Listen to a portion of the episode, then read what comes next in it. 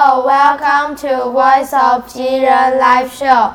I'm Ariel. I'm Dora. Isn't English great? You can put two easy words together and get a different meaning. For example, try putting another word with the word run.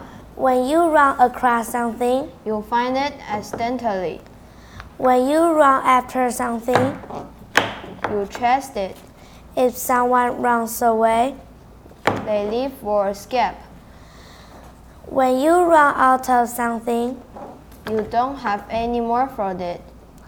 and when you run into someone, You meet someone without planning. that's practice. Okay, How is your day, Dora? it's a little busy. Oh yeah?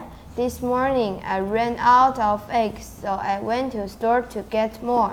So you bought eggs? No, I didn't went to the store. I ran into an old friend on the way. How nice! It was very nice. I met his pet rabbit. What a fun pet! Yes, I was playing with it, but it ran away. Oh no, did you run after it? Yes, we spent a long time searching for it. Oh my, We ran across some other animals. but did you find a rabbit? We finally did. Now I'm tired and hungry. I never got breakfast.